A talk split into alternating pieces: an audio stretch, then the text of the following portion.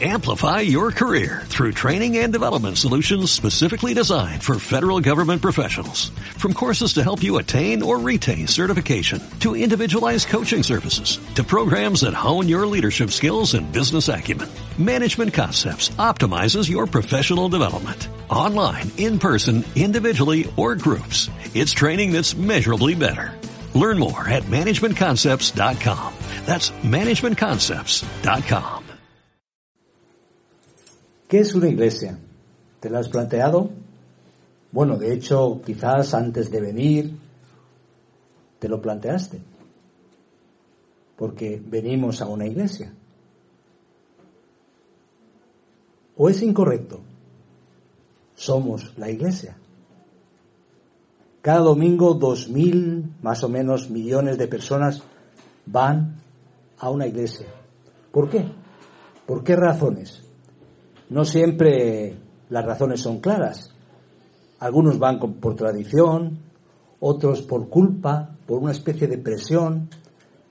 Las, motivaciones para ir a una iglesia, aunque vamos a ver que hay que cambiar la conjugación, no tanto es ir, sino ser, permanecer, pertenecer. Las razones son varias, pero realmente quiénes somos ¿Y para qué? ¿Para qué estamos aquí? Necesitamos saber lo que Dios quiere hacer, lo que Dios quiere hacer a través de nosotros y en nosotros.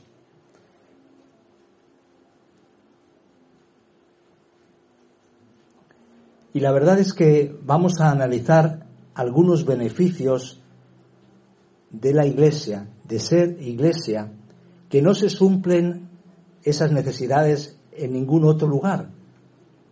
Solo la familia de la fe puede ayudar a suplir esas necesidades. Ahora, ¿qué es una iglesia? Para ver lo que es, muchas veces ayudamos definiendo lo que no es.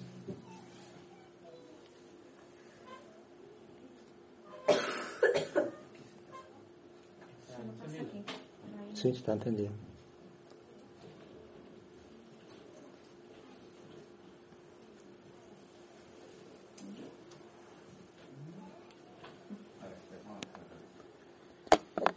Vamos a plantearnos lo que no es antes de plantearnos lo que es.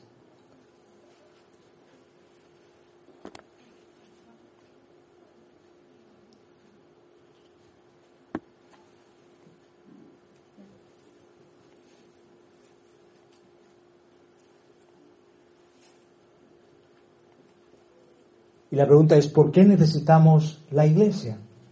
Ahora, la primera pregunta es, qué es una iglesia. Y quizás estas imágenes nos ayuden a entender cuáles son algunas ideas que la gente piensa que es una iglesia. Pero la iglesia no es un edificio. ¿Voy a la iglesia? ¿O soy la iglesia? ¿O soy parte de la iglesia? Jesús no murió por un edificio, pero también, tampoco es una institución. Hablamos de una iglesia institucionalizada, pero tampoco es una asociación o un club al que pertenecemos.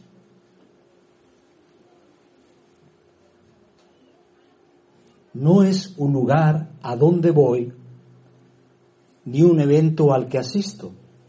Es una familia espiritual a la que pertenezco. ¿Podemos decirlo? Somos una familia espiritual a la que pertenecemos, pertenezco. Eso sí hace sentido.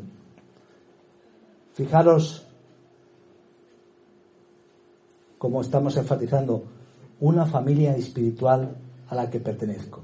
Fijaros Hechos 2, 41 y 42 y versículo 46. Y leo la nueva traducción viviente, aunque puedes elegirlo el texto en vuestras Biblias. Los que creyeron lo que Pedro dijo fueron bautizados y sumados a la iglesia en ese mismo día, como tres mil en total.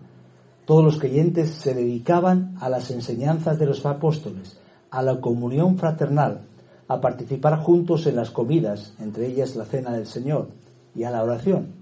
Adoraban juntos en el templo cada día, se reunían en casas para la cena del Señor y compartían sus comidas con gran gozo y generosidad. Qué interesante. De acuerdo a estos versículos, lo que vemos que es la iglesia es una iglesia, es un grupo de creyentes bautizados que se han unido en un compromiso de ayudarse mutuamente para cumplir los propósitos de Dios en sus vidas. Durante el, el culto hemos mencionado algunas referencias de los unos a los otros. Y es un compromiso de ayudarse mutuamente unos a otros para cumplir los propósitos de Dios en nuestras vidas. Ahora, ¿por qué es importante la iglesia? ¿Te la has planteado?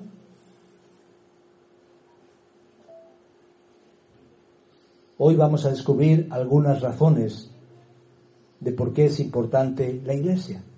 Se trata de la familia de Dios. Fijaros, Efesios 1.5 dice, en amor habiéndonos predestinado para ser adoptados hijos suyos por medio de Jesucristo, según el puro afecto de su voluntad.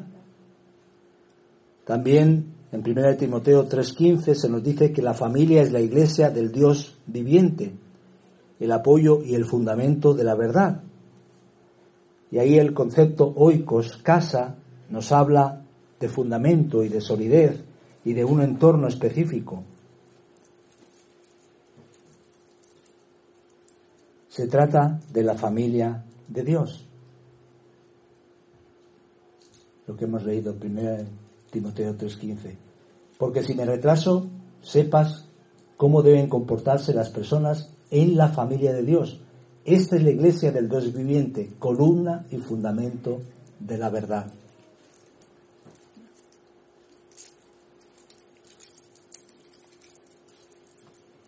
Ahora, ¿por qué la iglesia es tan importante? Estaba en el propósito de Dios.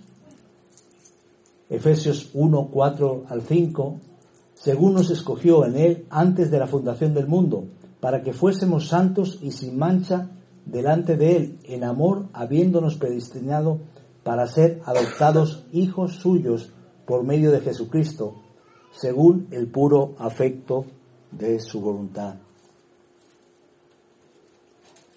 es parte del plan de Dios.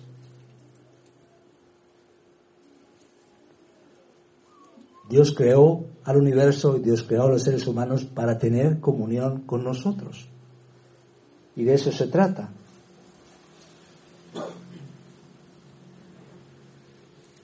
Ahora también cumple un lugar especial para su propósito eterno. Y aquí vemos Efesios 3, versículos 10 al 12, porque la multiforme sabiduría de Dios sea ahora dada a conocer por medio de la Iglesia a los principados y potestades en los lugares celestiales, conforme al propósito eterno que hizo en Cristo Jesús nuestro Señor, en quien tenemos seguridad y acceso con confianza por medio de la fe en Él.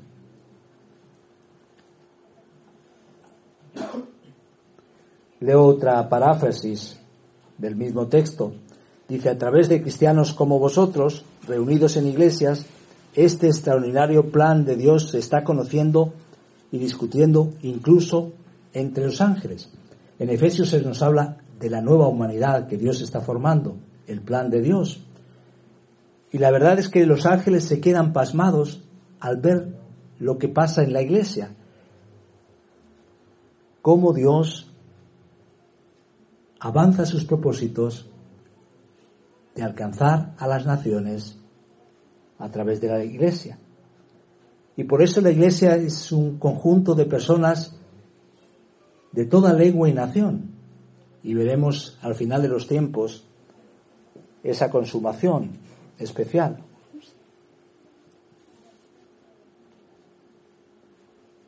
Ahora es objeto de un amor especial y entrega por parte de Jesucristo. Y es interesante este pasaje en Efesios 5, que hablando de la relación entre esposos y esposas, la relación de pareja, encontramos un concepto de cómo Cristo amó a, amó a la iglesia. Y dice, así como Cristo, marido, amad a vuestras mujeres, así como Cristo amó a la iglesia y se entregó a sí mismo por ella, a fin de presentársela a sí mismo una iglesia gloriosa, que no tuviese mancha ni arruga, ni cosa semejante, sino que fuese santa y sin mancha.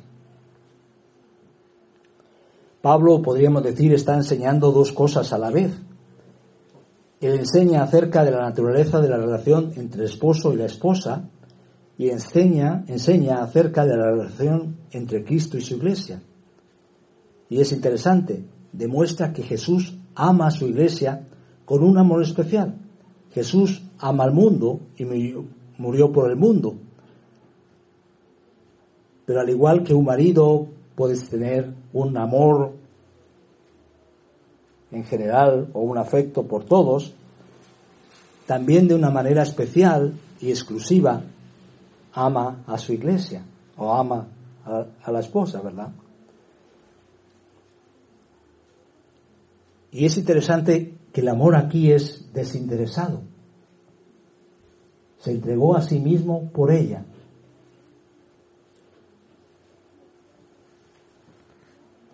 Pero él no la ama por lo que viene de ella o por lo que le otorga.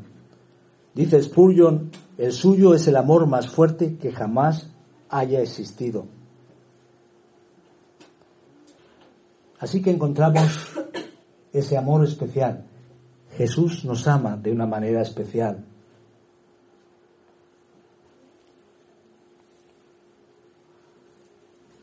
Pero ¿por qué es la iglesia tan importante? tiene una perspectiva eterna. Ninguna marca, amas una marca, te gusta una marca, se va a quedar aquí en la tierra. Pero la iglesia del Señor va a permanecer. Ninguna organización, la que sea, va a tener éxito asegurado. Pero la iglesia permanece para siempre. Dice, a Él sea gloria en la iglesia, en Cristo Jesús, por todas las edades, por los siglos de los siglos. Amén. Efesios 3:21. Y en 1 Tesalonicenses 4:17, en la segunda parte, dice, y así estaremos siempre con el Señor.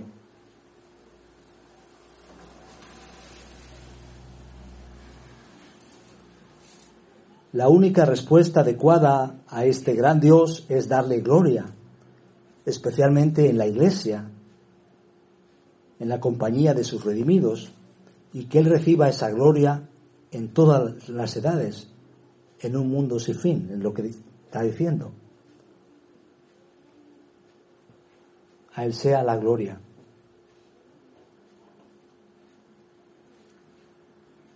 Hay una perspectiva eterna. A veces nos preocupamos por las cosas perecederas. A veces nos agobiamos por las cosas que se rompen. Pero la perspectiva de nuestra vida con el Señor tiene una dimensión eterna. Así que es una razón de peso para darnos cuenta de la importancia de la Iglesia. Pero también es el proyecto de Jesucristo es una realidad originada en Jesucristo y bajo su autoridad. Y fijaros lo que dice, yo también te digo que tú eres Pedro y sobre esta roca edificaré mi iglesia. Mateo 16, 18. Y las puertas del Hades, de la muerte, no prevalecerán contra ella. Y ahí está ese juego de palabras. Tú eres Pedro, roca pequeña, y sobre esta roca la afirmación. Dice, edificaré mi iglesia. Cuando, como sabéis, le pregunta, ¿quién decís vosotros que soy yo? Tú eres Cristo, el Hijo del Dios viviente, le responde Pedro. Yo edificaré mi iglesia.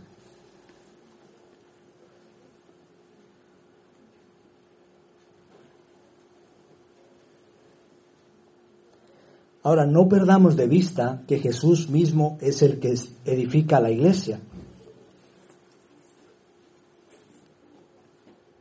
Fijaros, dice, edificaré mi iglesia.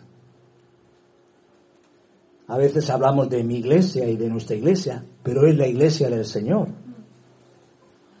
Jesús es el dueño, es el que la compró con su sangre. Y aquí vemos el concepto de iglesia en un sentido universal, pero también en la mayor parte de las menciones en el Nuevo Testamento se refiere a la iglesia local, unas 115 veces en el Nuevo Testamento. Iglesia era la idea de los llamados afuera.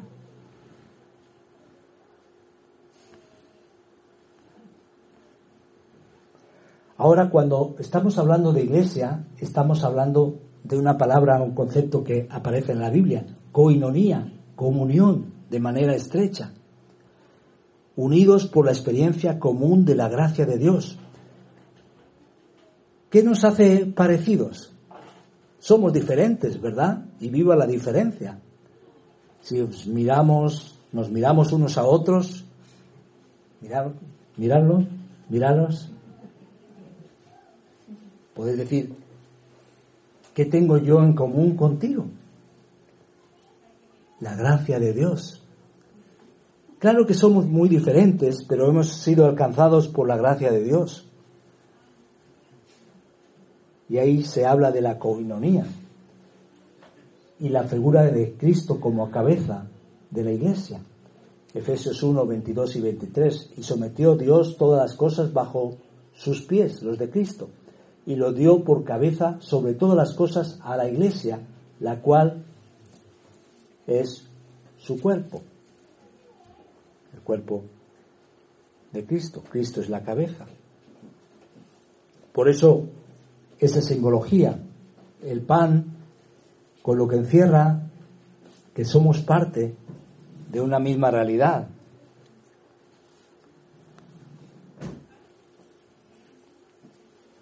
Ahora, ¿por qué la iglesia es tan importante? Es el medio para impactar el mundo.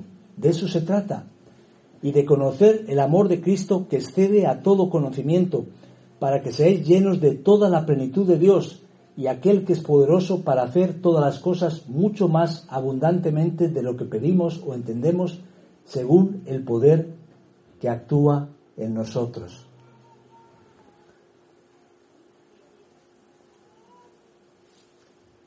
Para eso es la iglesia. Es el medio para impactar al mundo. pero también nos da un propósito y misión especial. Dice 1 Corintios 1.2, a la iglesia de Dios que está en Corinto, a los santificados en Cristo Jesús, llamados a ser santos con todos los que en cualquier lugar invocan el nombre de nuestro Señor Jesucristo, Señor de ellos y nuestro. Tenemos una misión. ¿Os habéis planteado por qué estamos aquí en esta tierra? ¿Para qué estamos aquí? Hay un propósito, hay una misión, alcanzar a otros. Me gustaría que leyéramos juntos en Primera de Pedro 2.9. Mas vosotros sois linaje escogido, real sacerdocio, nación santa, pueblo adquirido por Dios, para que anunciéis las virtudes de aquel que os llamó de las tinieblas a su luz admirable. Ese es el plan de Dios.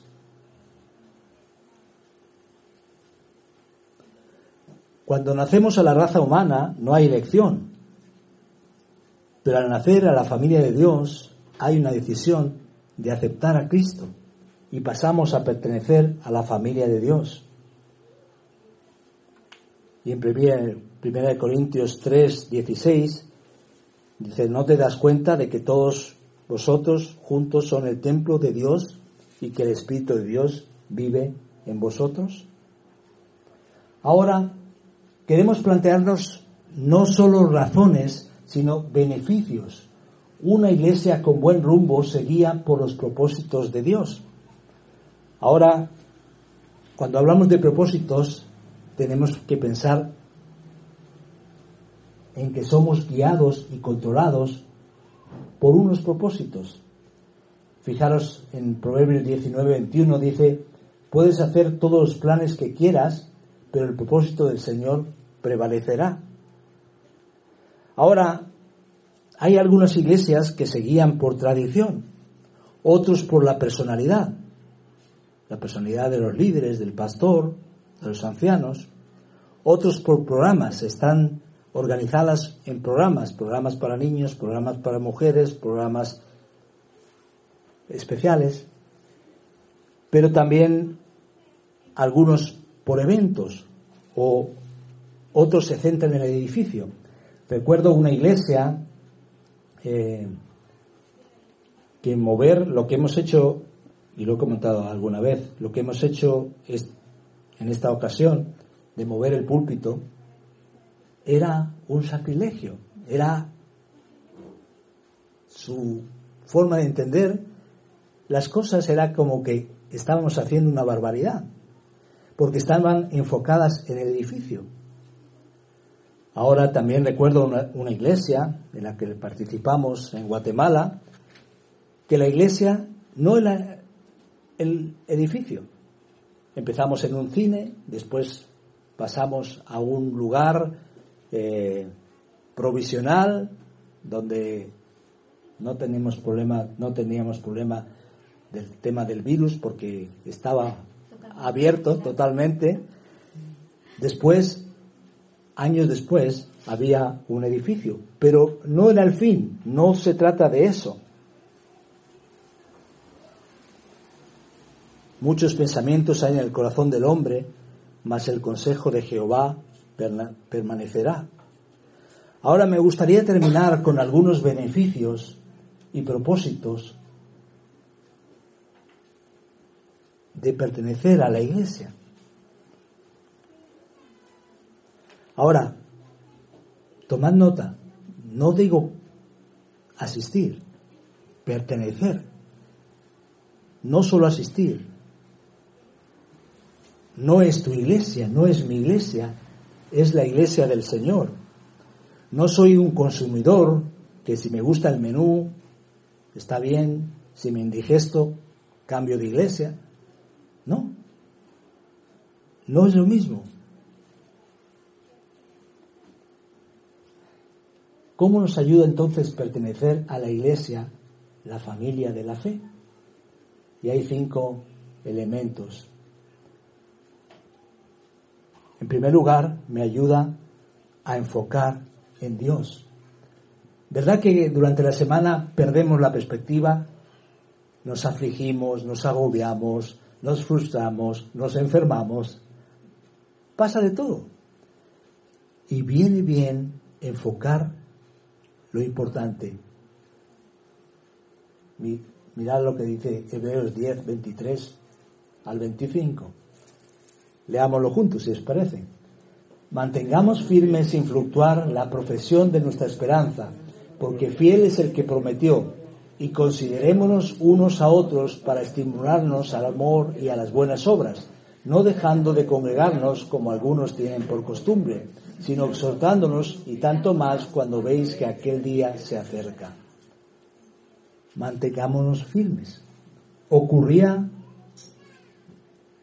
en la comunidad a la que se dirige la carta a los hebreos y ocurre en nosotros. Necesitamos estimularnos al amor y a las buenas obras, exhortándonos y tanto más cuando veis que aquel día se acerca. Y vemos ese énfasis unos a otros. Así que me ayudará a enfocar en Dios, porque es fácil perder el enfoque y despistarse cada vez que nos reunimos, nos ayuda a enfocarnos en Dios.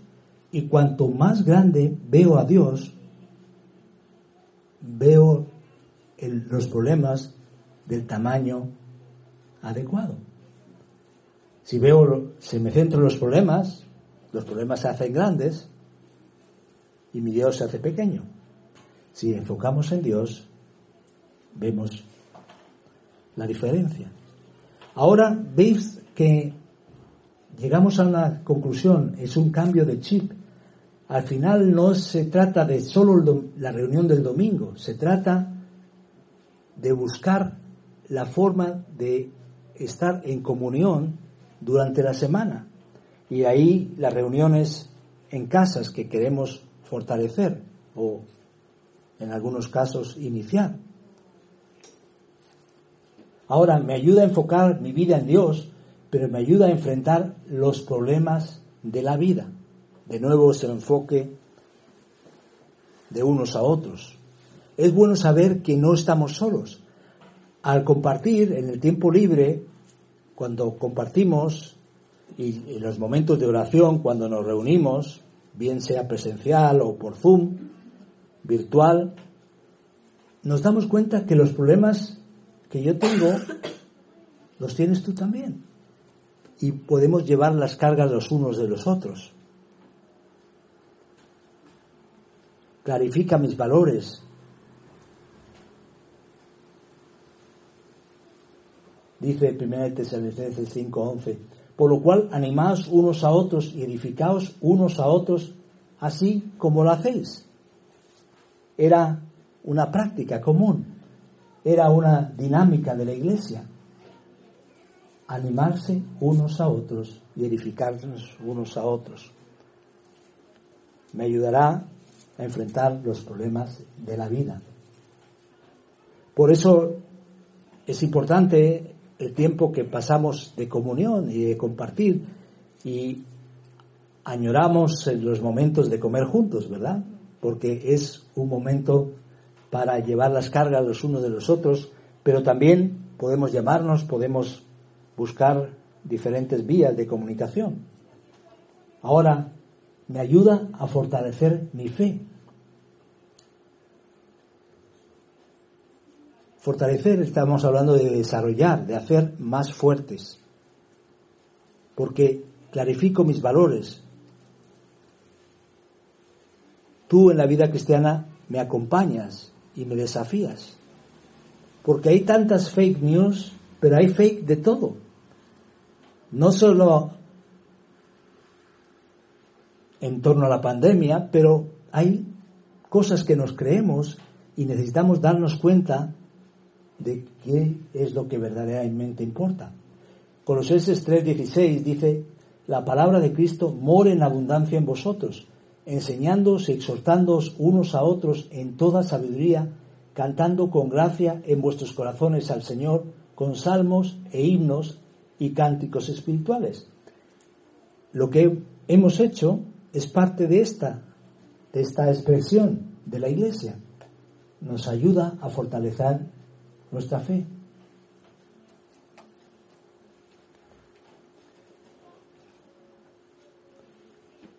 Pero hay otro motivo que no puedes cumplir fuera de la iglesia. Me ayuda a encontrar mi lugar y utilizar los dones que Dios me da. 1 Corintios 14, 12, así también vosotros, pues que anheláis dones espirituales, procurad abundar en ellos para edificación de la iglesia. Tenemos dones y capacidades dados por Dios. Tenemos una misión. No somos consumidores de una religión. ¿Te has planteado el legado que dejarás a tus hijos? No me refiero a la herencia, el legado espiritual.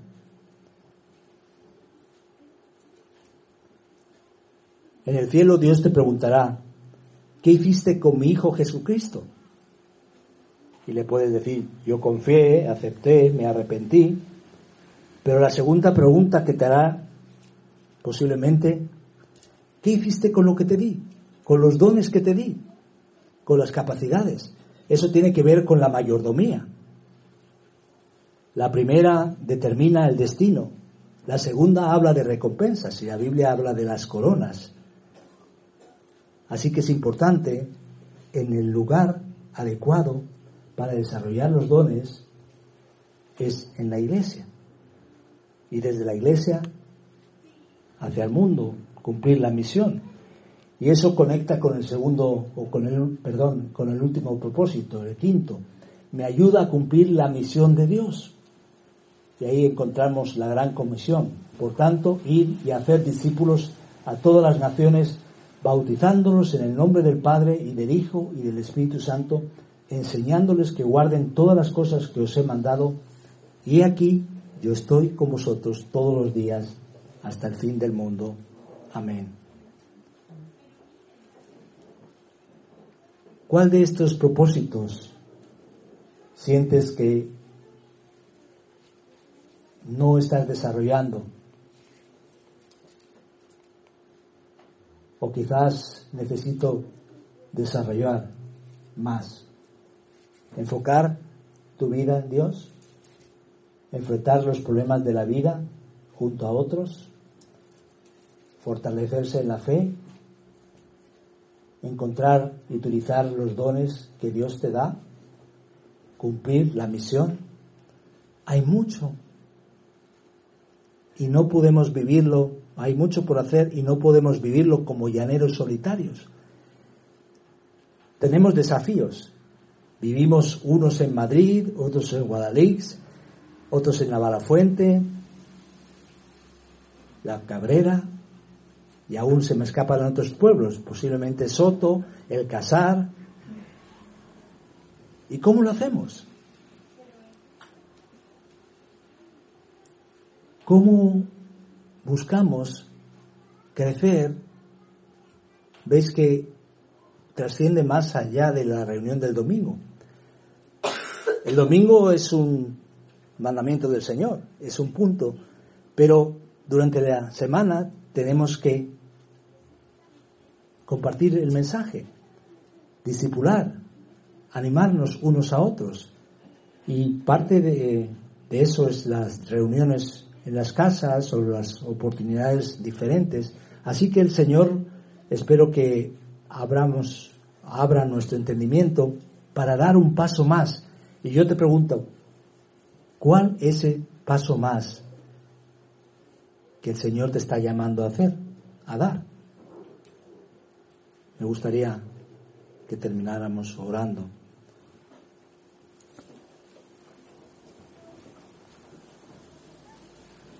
Y sobre todo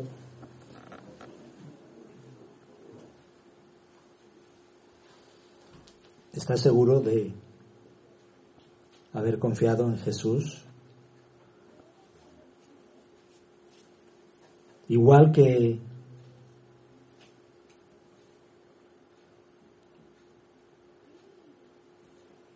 ir a un, un restaurante no te convierte en hamburguesa, ir a la iglesia o a una reunión no te convierte en cristiano. Necesitas nacer de nuevo y el Señor te invita. Y aquí estoy en la puerta y llamo. Si alguno abre la puerta de su corazón, yo entraré y tendré comunión con Él. Yo quiero invitarte a dar ese paso. Pero también, como creyentes, si ya hemos dado ese paso, planteemos, ¿estoy viviendo las razones y los propósitos como iglesia, como parte del pueblo de Dios, de la familia de la fe? Podemos dar gracias por los hermanos, por mi familia de la fe. Y puedes hacer un compromiso para orar más a menudo e interesarse por el resto de la familia de la fe.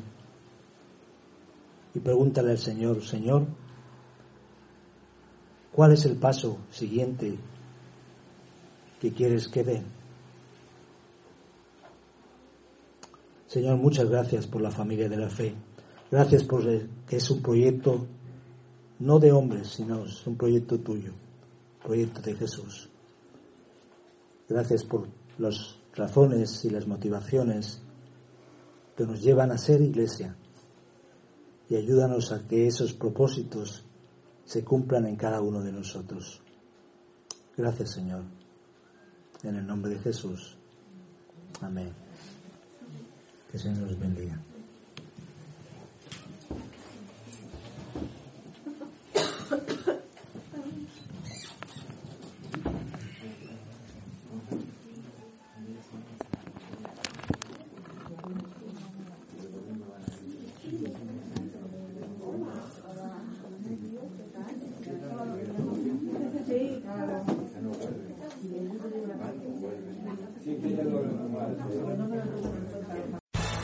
Amplify your career through training and development solutions specifically designed for federal government professionals. From courses to help you attain or retain certification, to individualized coaching services, to programs that hone your leadership skills and business acumen, Management Concepts optimizes your professional development. Online, in person, individually, or groups, it's training that's measurably better. Learn more at managementconcepts.com. That's managementconcepts.com.